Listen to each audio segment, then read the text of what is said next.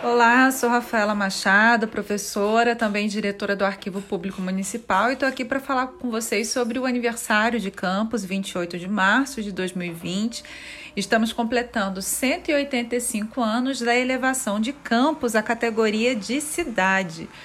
Mas o que eu gostaria de falar para vocês é que, na verdade, essa é uma, um ganho, na verdade, muito mais é, é, político do que, na verdade, é, qualquer mudança institucional, jurídica que tenha representado de fato em 1835.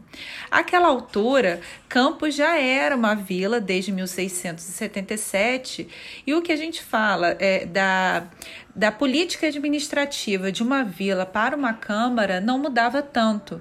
O que mudou, na verdade, naquele período é que Campos já alçava é, é, necessidades de voos maiores, digamos assim, porque já começava a compor uma elite política uma elite econômica que iria participar da política provincial, da política do império de forma mais efetiva, e por isso a elevação é, de Campos à categoria de cidade no período regencial representou, na verdade, um ganho muito mais político para essas autoridades, para essas elites, que naquele momento é, eram chamados homens bons que governavam a Câmara Municipal.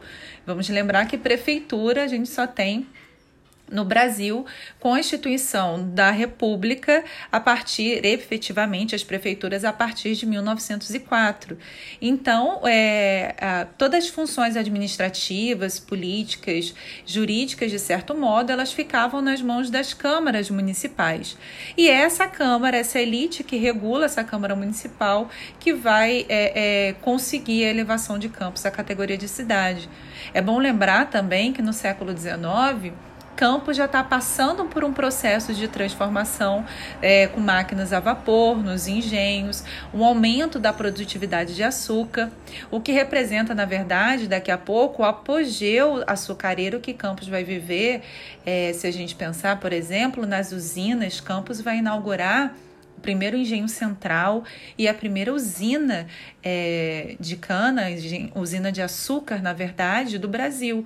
Nós temos o engenho do Limão e a usina de Quissamã, ali no final do período imperial. Então, a elevação de campos à categoria de cidade está muito relacionada a isso. Outro ponto interessante da gente lembrar é que Campos é uma das mais antigas vilas do Brasil. A nossa Câmara Municipal é uma das mais antigas, apesar da gente não trabalhar muito isso. Nós descobrimos lá no arquivo um documento de posse da primeira Câmara Municipal que data de 1 de janeiro de 1653. Então, se nós formos por essa data, a gente vai perceber que Campos é bem mais antiga do que 28 de março de 1835. Então vamos lá, para você que está me ouvindo.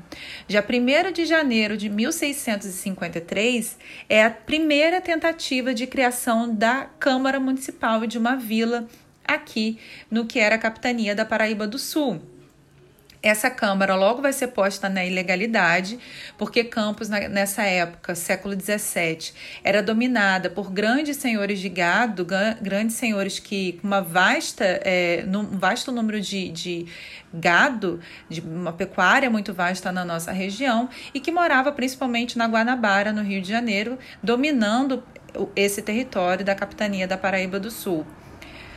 1653, portanto, a nossa primeira tentativa. Depois, nós temos a criação efetivamente da vila em 29 de maio de 1677, com o Visconde de Asseca, quando o Visconde de Asseca ele na verdade recebe essa donataria, a capitania da Paraíba do Sul, e tem que criar a vila. Efetivamente, a vila ela foi criada em 29 de maio de 1677, portanto, só em 1835, no dia 28 de março, é que nós temos elevação à categoria da cidade. Então, é, esses são os momentos políticos, digamos assim, importantes com relação à nossa Câmara Municipal. Espero que você tenha gostado e qualquer informação vocês já sabem, é só procurar pelas páginas do Arquivo Público Municipal nas redes sociais. Um grande abraço.